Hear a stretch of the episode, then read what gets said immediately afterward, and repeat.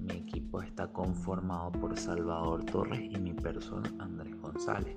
En el tema de hoy vamos a hablarles de los distintos tipos de reproducción en las especies. Primero vamos a hablar sobre la humana. El humano tiene una reproducción sexual anisogámica por fertilización interna. Pertenecen al grupo de los animales vivíparos, por eso la fecundación y el desarrollo del embrión se reproduce dentro de la hembra. En la fase de desarrollo podemos encontrar el coito. Primero, el hábito copulativo que permite al hombre introducir los espermatozoides en el aparato reproductor femenino. El segundo paso es la fecundación, que es el proceso siguiente en el cual el espermatozoide se une al ovocito y así forman un cigoto. El tercero es la implantación sobre el cigoto se convierte en embrión y se implanta en las paredes del útero para desarrollarse. El cuarto es el organogénesis, que es la etapa en la cual em, el embrión desarrolla sus órganos principales y el último es el desarrollo fetal, que es la etapa final, cuando el embrión se convierte en un feto y culmina sus procesos de desarrollo en la gestación.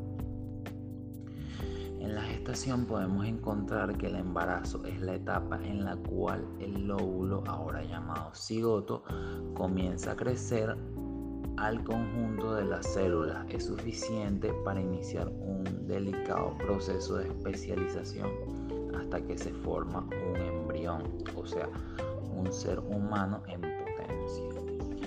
cuando se habla de mamíferos, podemos encontrar que el conejo tiene una reproducción sexual de fecundación interna y sus miembros son animales biocos, es decir, son sexos separados en el cual se pueden encontrar individuos, machos y hembras. En la fase de desarrollo podemos encontrar que a los cuatro días el huevo fertilizado se convierte en embrión al llegar al útero. Al octavo día se fija en la pared del útero.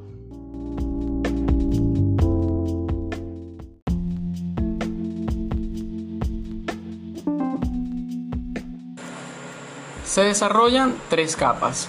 El ectodermo, que es el desarrollo de tejidos y terminaciones nerviosas.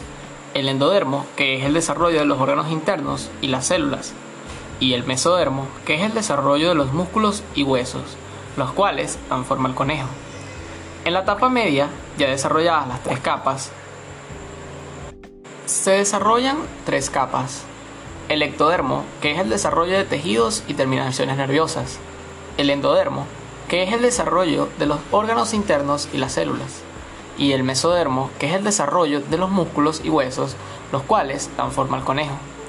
En la etapa media, ya desarrolladas las tres capas, se da el proceso de gastrulación y en la capa final, ya completamente formado, está formado el corazón, los ojos, la piel, etc. El embrión pasa a ser un feto y nutre la placenta de su madre. Cuando hablamos de gestación, esta tiene un tiempo muy corto y nace una camada muy numerosa. La gestación de estos animales dura de 9 a 25 días. Ahora, vamos a hablar de las aves, cuando hablamos de las aves, vamos a hablar de un animal muy específico. Este es el pollo. De reproducción sexual, presenta fertilización interna y el apareamiento generalmente es presidido por un cortejo, y estos animales son ovíparos. Una vez fecundada la gallina, comienza el desarrollo del producto, el óvulo. Es fecundado específicamente en el individuo, luego se da el desarrollo de las primeras células. Este se detiene en el momento de la postura, reiniciándose solo si se dan condiciones adecuadas de incubación. Al segundo día de incubación se empieza a desarrollar los anexos embrionatarios. Posterior a esto, continúa la maduración de los órganos hasta el momento de la ruptura del huevo. Aquí podemos notar una gran diferencia entre las fases de desarrollo entre un huevo y un humano. Si los comparamos, el humano se desarrolla en el vientre de su madre, mientras que las aves, y en este caso el pollo, el producto se desarrolla dentro del huevo y cuando hablamos de su gestación posterior a la fecundación, pasarán 21 días en los cuales se estará llevando a cabo la gestación del nuevo ser, hasta que el polluelo rompa el huevo para salir al mundo.